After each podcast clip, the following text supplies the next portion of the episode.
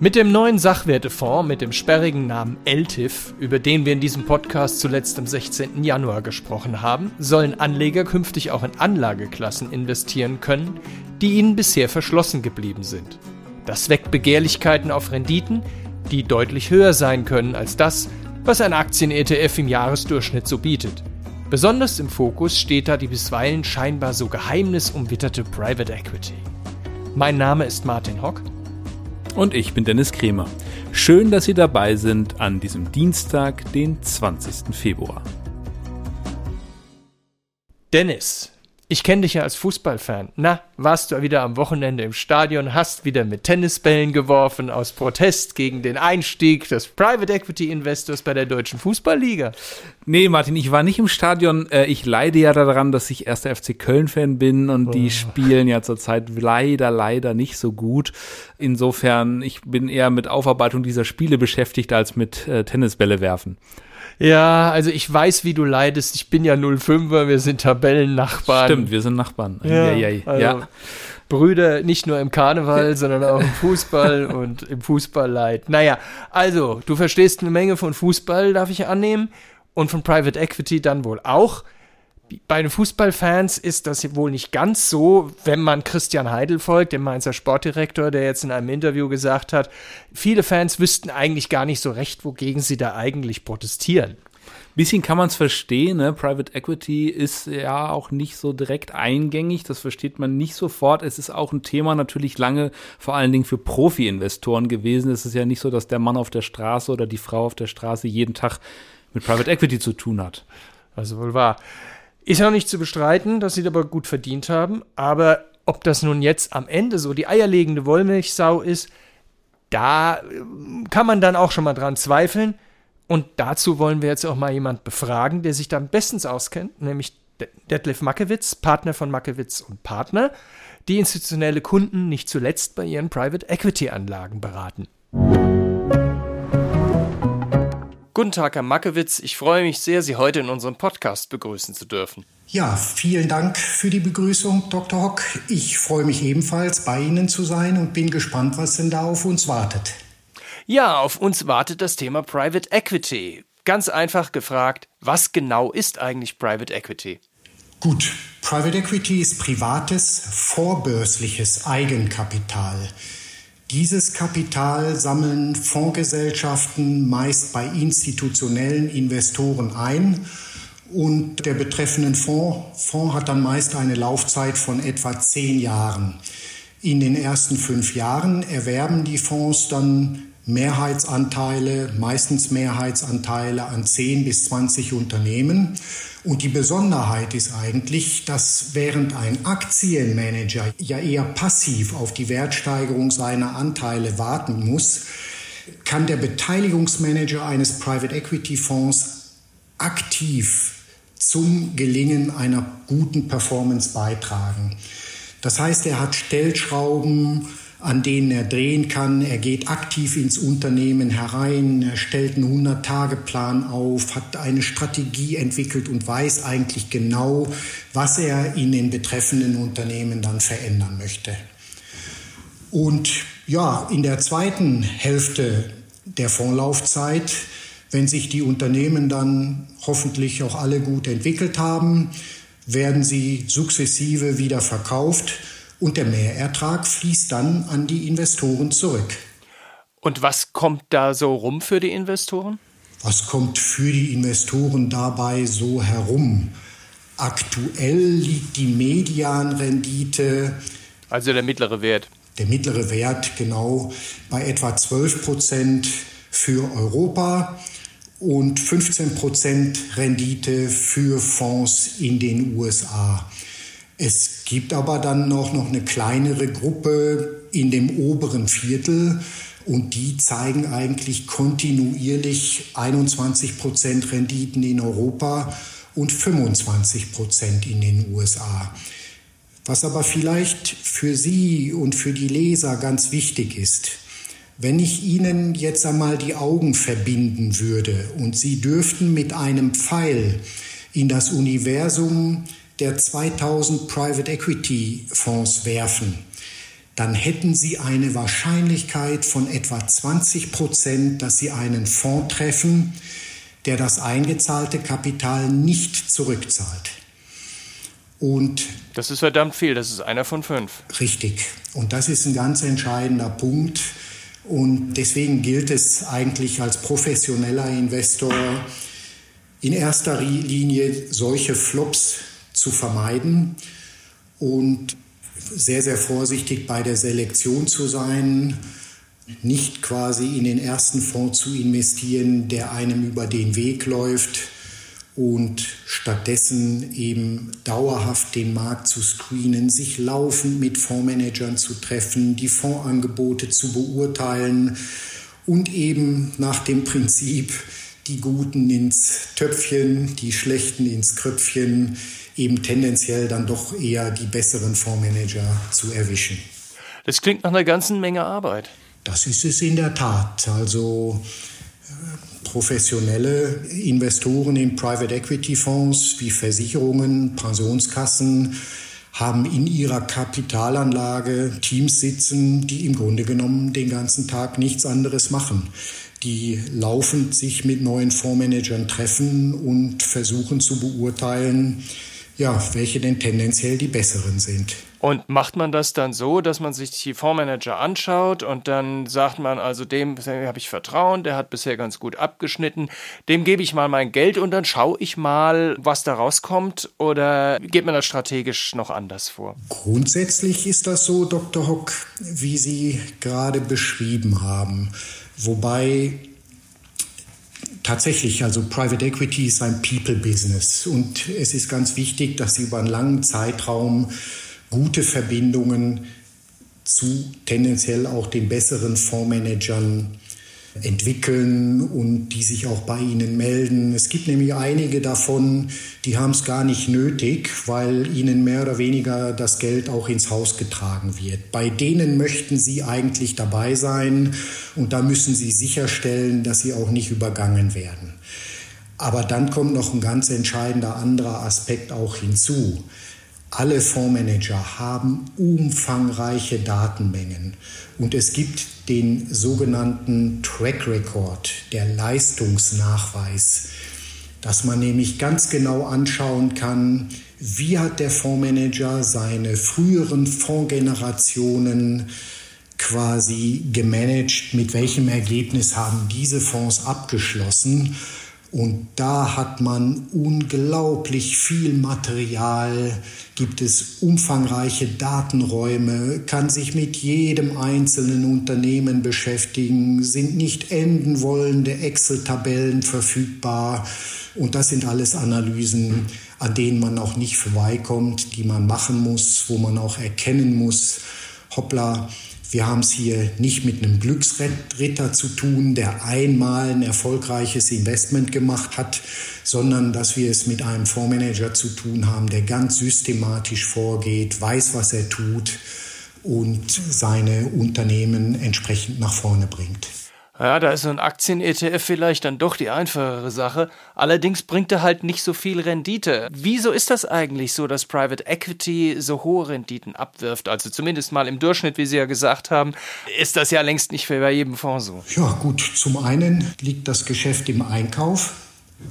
Das heißt, die Fondsmanager haben eine sogenannte Watchlist und bekommen jährlich wahrscheinlich hunderte von Angeboten und können es sich erlauben, sehr, sehr selektiv vorzugehen und die Unternehmen auszusuchen, von denen sie glauben, dass sie denn am besten mit ihnen arbeiten und am meisten dort auch bewirken können. Es ist aber auch dann in der Phase, wie ich vorhin beschrieben habe, diese Stellschrauben, an denen man dreht. Es ist ein unheimlich intensives Geschäft sehr, sehr arbeitsaufwendig. Man geht dann dazu über beispielsweise und kauft dann auch noch Satellitenunternehmen für das eigene Plattformunternehmen hinzu und steigert so den Wert. Ja, und in der Vergangenheit gab es sicher auch noch den angenehmen Effekt des Fremdkapitals, des Leverages. Das hat sich im Zusammenhang mit den gestiegenen Zinsen aber jetzt erst einmal erledigt und darauf können die Private Equity Manager im Moment nicht mehr so stark hoffen. Na, da Schauen wir uns das nochmal an mit dem Leverage. Wieso helfen die niedrigen Zinsen denn eigentlich der Branche so? Niedrige Zinsen bedeuten, dass Private Equity Unternehmen günstiger an Fremdkapital gelangen, um ihre Investitionen zu finanzieren. Dadurch können sie mehr Kapital einsetzen, größere Transaktionen tätigen und niedrigere Finanzierungskosten bedeuten natürlich auch höhere Rendite.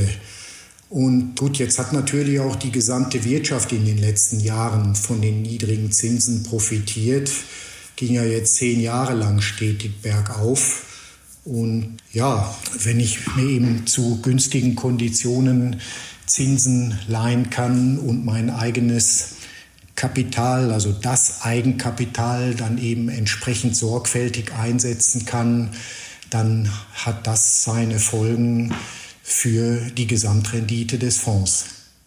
Tja, was natürlich dann logisch ist, wenn die Zinsen steigen und vor allem, wenn sie so schnell steigen, wie sie das nun getan haben in den vergangenen zwei Jahren, dann muss das Leben für die Branche ja irgendwo ziemlich schwer werden. Vor allem, ja, weil es, wenn es so schnell geht, dann kommt es ja relativ unerwartet. Ich weiß nicht, wie gut da man davor vorbereitet war. Wie haben sich denn so die letzten zwei Jahre da entwickelt in der Private Equity Branche? Wie hat sich das bemerkbar gemacht? Ja, also zum einen sind Anleihen wieder attraktiver geworden und reduzieren das Chance-Risiko-Verhältnis für Aktien und Private Equity. Und generell kann man einfach feststellen, dass die Private Equity Fonds doch erhebliche Schwierigkeiten bekommen haben, Kapital für neue Fonds einzuwerben. Durch die hohen Zinsen, ja, Letztlich hat sich auch die Eigenkapitalrendite einzelner Transaktionen reduziert. Und es kommt generell natürlich auch hinzu, dass sich die Banken inzwischen mit der Kreditvergabe an Unternehmen zurückhalten. Wir hatten vorhin schon diskutiert, es sind ja nicht nur die hohen Zinsen, die Inflation, Lieferengpässe, Personalsorgen, Kriege in der Ukraine und im Nahen Osten, All das hat natürlich auch seine Spuren hinterlassen. Wenn jetzt Unternehmenskäufe natürlich, die ja in jedem Fall finanziert werden müssen, also es ist ja wirklich ausgesprochen selten, dass auch ein strategischer Investor zufällig gerade so viel Geld in der Kasse hat, dass er das mal ebenso kauft. Außerdem ist Eigenkapitalfinanzierung ja auch nicht ganz billig. Wie hat sich das denn dann auf der Verkaufsseite gemacht? Ich meine, wenn die, die Branche so geboomt hat, dann hat man natürlich auch bei niedrigen Finanzierungskosten vielleicht auch mal den ein oder anderen Euro oder Dollar mehr bezahlt, kam es nicht so darauf an, weil man ja so davon ausging, man kriegt die, die Sachen ja ganz gut los. Könnte ich mir jetzt vorstellen, dass das auch nicht mehr so ist, wie das mal war? Wie sieht es denn da aus? Ja, das haben Sie sehr richtig beobachtet, Dr. Hock. Also die Preise für Unternehmen, die sind runtergegangen, die haben sich reduziert. Zum einen sehen die Unternehmen auch sich einer geringeren Nachfrage gegenüber, schwächere Gewinnaussichten. Damit sinkt der Investitionsdruck und ja, vor diesem Hintergrund haben sich dann auch die Exit-Aktivitäten der Private Equity Gesellschaften deutlich verlangsamt. Auch neu Investitionen in andere Unternehmen sind deutlich seltener aufgetreten, als das in der Vergangenheit der Fall war. Ich spreche immer ganz gerne von dem sogenannten Private Equity Perpetuum mobile. Das ist nämlich aus dem Gleichgewicht geraten. Das heißt, die Investoren bekommen keine Rückflüsse mehr aus den Private Equity Fonds, in die sie in der Vergangenheit investiert hatten. Und weil ihnen diese Rückflüsse fehlen, haben sie jetzt auch keine Mittel mehr, um in neue Fonds beziehungsweise dann auch in neue Unternehmen zu investieren. Aber das sind alles Dinge, die durchaus auch schon antizipiert wurden. Also das hat die Fondsmanager jetzt nicht über Nacht quasi erwischt, sondern die waren da durchaus schon darauf vorbereitet. Und deswegen kann man, glaube ich, auch sagen, dass sich die Private Equity Branche im letzten Jahr 2023 eigentlich ganz gut behauptet hat. Die Aktivitäten haben sich auf dem Niveau von vor der Finanzkrise eingependelt. Und jetzt gibt es allerdings auch wieder durchaus gute Signale dafür, dass beispielsweise das Jahr 2024 ein guter Private Equity Jahrgang wird, weil nämlich jetzt durchaus auch wieder zu attraktiven Preisen eingekauft werden kann. Und natürlich hofft man sicherlich auch, dass die Zinsen wieder sinken und man natürlich dann günstiger finanzieren kann. Wie sehr ist denn die Branche darauf angewiesen, dass die Zinsen sinken? Also grundsätzlich muss man sagen, dass die Zinsen im Large Buyout-Sektor, also dort also bei den großen Unternehmenskäufen. Bei den ganz großen Unternehmenskäufen, wo es dann um Milliarden geht, da wirkt sich der höhere Zins natürlich deutlich stärker aus. Im kleineren Buyout-Segment, hier in Deutschland würden wir von dem Mittelstandssegment sprechen, da wird mit Fremdkapital ohnehin viel sorgfältiger, viel moderater gearbeitet und ist von daher der Zins dort nicht ganz so entscheidend. Allerdings hat das Ganze natürlich auch mit dem Market Sentiment zu tun. Von daher wäre es schon schön, wenn die Zinsen langsam etwas gesenkt werden könnten und wenn sich die Wirtschaft damit dann auch langsam wieder ein wenig erholen würde.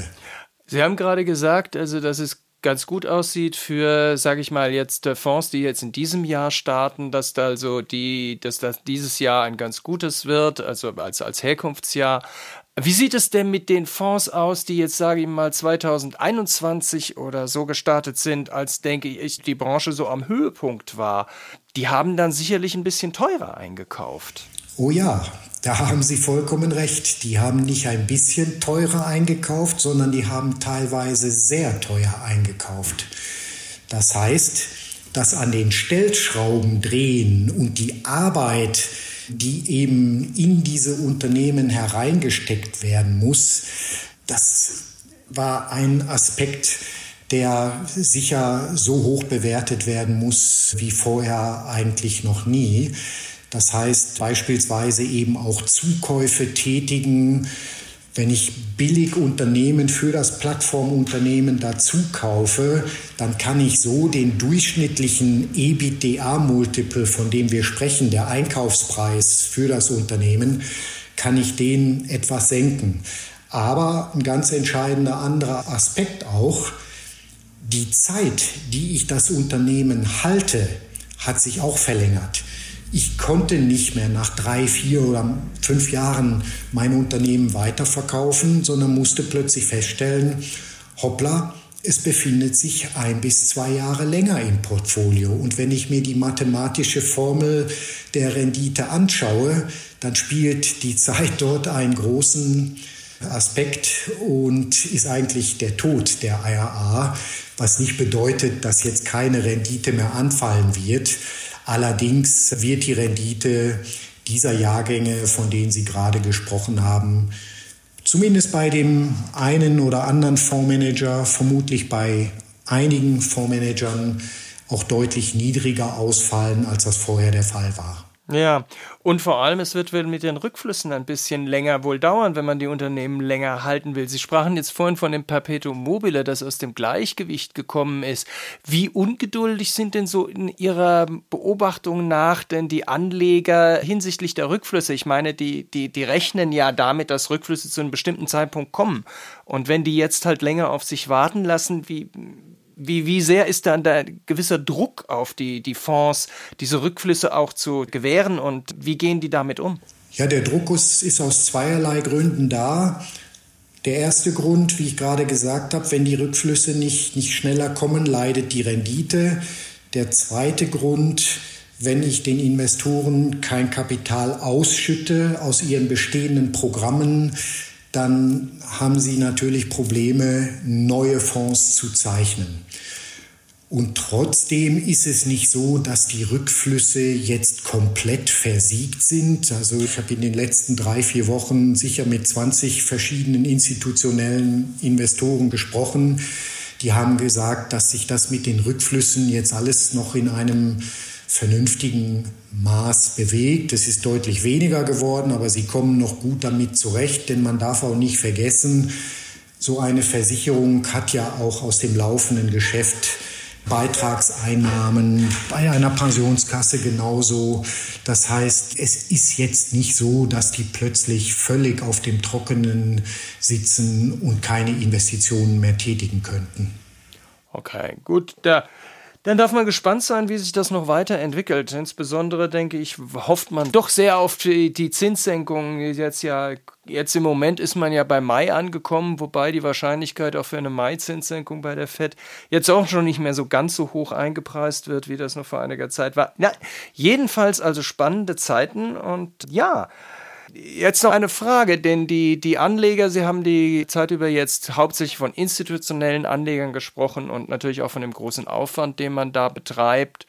Jetzt ist es ja so, mit dem Januar ist ja mit dem sogenannten LTIF, dem, dem Europäischen Sachwertefonds, beziehungsweise dem Rahmen für europäische Sachwertefonds, sollen ja auch Private Equity Fonds für Privatanleger möglich sein. Wenn ich jetzt also so einen LTIF als Privatanleger zeichnen möchte, wie wäre denn sinnvoll vorzugehen? Denn ich muss ja sagen, also ich kann jetzt ja nicht persönlich mir ein Team und Beraterteam beschäftigen, das halt für mich dann so ein Private Equity Fonds durchleuchtet und äh, mir, mir sagt, also der ist gut und der ist nicht gut. Wie stellt sich das so für mich dar? Ja, also grundsätzlich, Dr. Hock, muss man, glaube ich, konstatieren, dass Private Equity für Privatinvestoren ein kompliziertes Thema ist. Dieser LTIF-Ansatz ist sicher ein sehr lohnenswerter und vernünftiger Versuch, ähm, mit dieser Komplexität umzugehen. Aber grundsätzlich muss man festhalten, ein Private Equity-Programm wird nur erfolgreich sein, wenn man es über mehrere Jahre, Stile und Regionen breit diversifiziert. Das bedeutet alleine schon, dass ein Investor über eine gewisse Summe verfügen sollte, bevor Private Equity für ihn überhaupt Sinn macht. Denn er muss seine Investitionen streuen können. Von einer einmaligen Investition in einen einzigen Fonds würde ich auf jeden Fall abraten. Jetzt kommt hinzu, dass die Private Equity Fondsmanager in aller Regel nicht daran interessiert sind, viele kleine Privatinvestoren aufzunehmen. Der Aufwand ist denen viel zu groß. Die arbeiten viel lieber mit wenigen äh, Versicherungen, Pensionskassen zusammen. Mindestinvestment ist in aller Regel 5 Millionen, aber die Investitionen, die ich sehe, die belaufen sich halt auf 25, 50 oder 100 Millionen. Das heißt, der Fondsmanager kann sich auf sein eigenes oder eigentliches Geschäft konzentrieren und muss sich nicht, ich sage jetzt mal so salopp, mit Hunderten von Privatanlegern herumschlagen. Damit sich Privatanleger in dieser Anlageklasse engagieren können, müssen jetzt erst sogenannte Zubringerfonds, wie zum Beispiel dieser LTIF, geschaffen werden. Diese Fonds werden von Banken oder Vermögensverwaltern, Emissionshäusern angeboten und es handelt sich da für die betreffenden Initiatoren auch durchaus um ein attraktives Geschäftsmodell. Die zusätzlichen Strukturen für diese Privatanleger sind mit hohen Kosten verbunden und diese Kosten muss allein der Privatinvestor auch tragen. Und diese hohen Kosten reduzieren natürlich auch die Rendite des Privatanlegers. Wenn wir nun mal eine einfache Rechnung vornehmen, die Versicherung erzielt mit ihrem breit ausbalancierten Private Equity Programm über alle Marktphasen hinweg durchschnittlich 10 bis 12 Prozent Nettorendite jährlich. Selbst wenn der Privatinvestor über den LTIF jetzt die gleichen Private Equity Fonds im Portfolio hätte wie die Versicherung, könnte er sich nicht über 10 oder 12 Prozent Nettorendite freuen. Seine Rendite fällt wegen der Kosten für die Intermediäre vermutlich mindestens vier oder fünf Prozent geringer aus. Und von daher wird es da aus meiner Erwartung zu einem bösen Erwachen kommen. Denn, denn diese Rendite kann der Privatinvestor vermutlich auch mit Aktien erzielen. Sein Kapital ist liquide, ist nicht so lange gebunden wie bei Private Equity. Also das sind alles Dinge, an die man bei diesem LTIF dann durchaus auch denken sollte. Also das bedeutet eigentlich letztlich, dass da ist ja jetzt viel die Rede von der Demokratisierung von Private Equity und ihr habt ja auch schon gehört, dass da also so ein großer Schritt wie einstmals in 120 Jahren der Weg zur Aktie, die ja auch nur mal den Reichen vorbehalten sei und jetzt könne also jeder im Private Equity daran teilhaben. Das glauben Sie so nicht, wenn ich das richtig deute. Da bin ich zumindest skeptisch. Da muss wahnsinnig viel Aufklärungsarbeit geleistet werden. Der Investor muss wissen, wie die Anlageklasse Private Equity äh, funktioniert. Deswegen ist sicher hilfreich, wenn sich Medien wie beispielsweise die FAZ mit dem Thema auseinandersetzen und darüber informieren. Ich möchte nicht ausschließen, dass es funktioniert. Wie gesagt, ich glaube, jetzt haben wir gerade im Moment einen guten Einstiegszeitpunkt. Und wenn der Investor mit einem Erstinvestment happy ist, dann wird er vermutlich auch ein zweites tätigen. Also das sind alles Dinge auf jeden Fall, über die man ein Bewusstsein schaffen müsste noch. Na, das schauen wir mal uns an. Ja, Herr Makewitz, ich freue mich sehr, dass Sie heute bei uns gewesen sind und bedanke mich an dieser Stelle. Hat mich sehr gefreut, Dr. Hock, und wünsche Ihnen einen schönen Tag. Alles Gute. Dennis, was nimmst du aus dem Gespräch mit? Ja, es ist eben doch nicht ganz so einfach. Private Equity, das hatten wir schon erwartet, aber es ist eben nicht so, ich kann das Geschäft mit Private Equity nicht so betreiben, als würde ich einen ETF kaufen, also irgendwie äh, einfach Anteile an einem Fonds kaufen und dann sagen, ja, das, das, das, das wird schon laufen, da muss ich mich nicht weiter drum kümmern. Nee, so ist es nicht. Das ist schon eine unternehmerische Investition. Und da muss man sich eben im Klaren sein, dass das auch äh, fehlschlagen kann, ist mhm. also schon eine andere Hausnummer, würde ich sagen. Ähm, was fandest du besonders interessant? Ja, ich fand interessant, dass Makewitz Privatanleger-Investments wie den Elftiff doch recht kritisch sieht. Hin oder her, ganz so einfach wird man mit Private Equity als Privatanleger wohl auch nicht in Zukunft anlegen können. Und für die Fußballfans bei Private Equity kommt es immer darauf an, wie der einzelne Vertrag aussieht. Und der mit der DFL sieht ja laut deren Aussage keine Mitspracherechte und schon gar keine Übernahme vor. Also nicht ganz so schlimm. Und damit sind wir auch schon wieder beim Ding der Woche. Martin, was hast du dieses Mal dabei? Positive Nachrichten vom Immobilienmarkt. Na hups, das äh, haben wir schon länger nicht mehr gehört. Das äh, verdient ein Ding der Woche. Worum genau geht's? In Berlin sind im vergangenen Quartal die Preise wieder gestiegen. Und nicht nur da, sondern auch in anderen Großstädten der Welt, die, wo die Preise zuletzt unter Druck standen, wie etwa in Stockholm. Jetzt frage ich mich gerade, ob das wirklich eine gute Nachricht ist. Das ist eine gute Nachricht für alle Immobilieninvestoren, aber für Mieter ist das doch jetzt weniger erfreulich. Ja, das ist leider auch so, gerade wenn es um Berlin geht. Denn der Grund für die steigenden Preise ist ja zum einen mal die Wohnungsknappheit. 2022 Berlin Zuzug 80.000 Personen, Neubauwohnungen 17.000, also da muss man ja nicht viel rechnen. Und das Verhältnis ist eher schlechter geworden seitdem. Liegt zum Teil auch in der Berliner Wohnungspolitik. Nach einer Studie des IFO-Instituts etwa ging die Zahl der Mietanzeigen in Berlin nach Einführung des Mietendeckels damals um 60 Prozent zurück. Folge, die Leute haben auch mehr Eigentumswohnungen gesucht.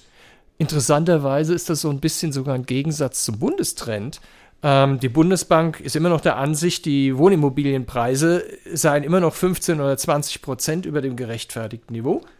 Und dabei gingen die Preise ja schon zurück, weil sie in letzter Zeit sich wirklich erholt haben. Gerade jetzt wieder erst äh, was gelesen, da stand dann auch so dramatisch drüber im freien Fall. Aber in den vergangenen Monaten haben sich die Wohnungspreise tatsächlich wieder ein bisschen erholt. Und äh, der Rückgang der Preise war natürlich auch, weil Wohneigentum auf Kredit nicht mehr so erschwinglich war. Also, deswegen seien dann potenzielle Käufer gezwungen gewesen, so die Bundesbank auf den Mietmarkt auszuweichen. Also irgendwie andersrum wie in Berlin. Ja, so hängt dann doch vieles mit vielem zusammen und es, man sieht, es ist weiterhin ein sehr spannender Markt, einer, der uns auch weiterhin sehr beschäftigen wird. Vor allen Dingen hier im Podcast machen wir das ja immer am ersten eines äh, ersten Termine einem Monat. Ganz recht. Und das war's auch schon wieder mit unserer dieswöchigen Folge des FAZ-Podcasts Finanzen, Immobilien und Fußball. Wenn Sie Fragen haben, Themenwünsche oder andere Anregungen, schicken Sie uns eine E-Mail an podcast.faz.de oder schreiben Sie uns auf unseren Social-Media-Kanälen. Wir freuen uns, wenn Sie uns abonnieren und wenn Sie uns weiterempfehlen. Zu finden sind wir überall dort, wo es Podcasts gibt und schauen Sie auch gerne mal auf unsere LinkedIn-Gruppe. Da gibt es auch immer wieder interessante Posts und tschüss bis nächste Woche. Alles Gute und machen Sie was aus Ihrem Geld.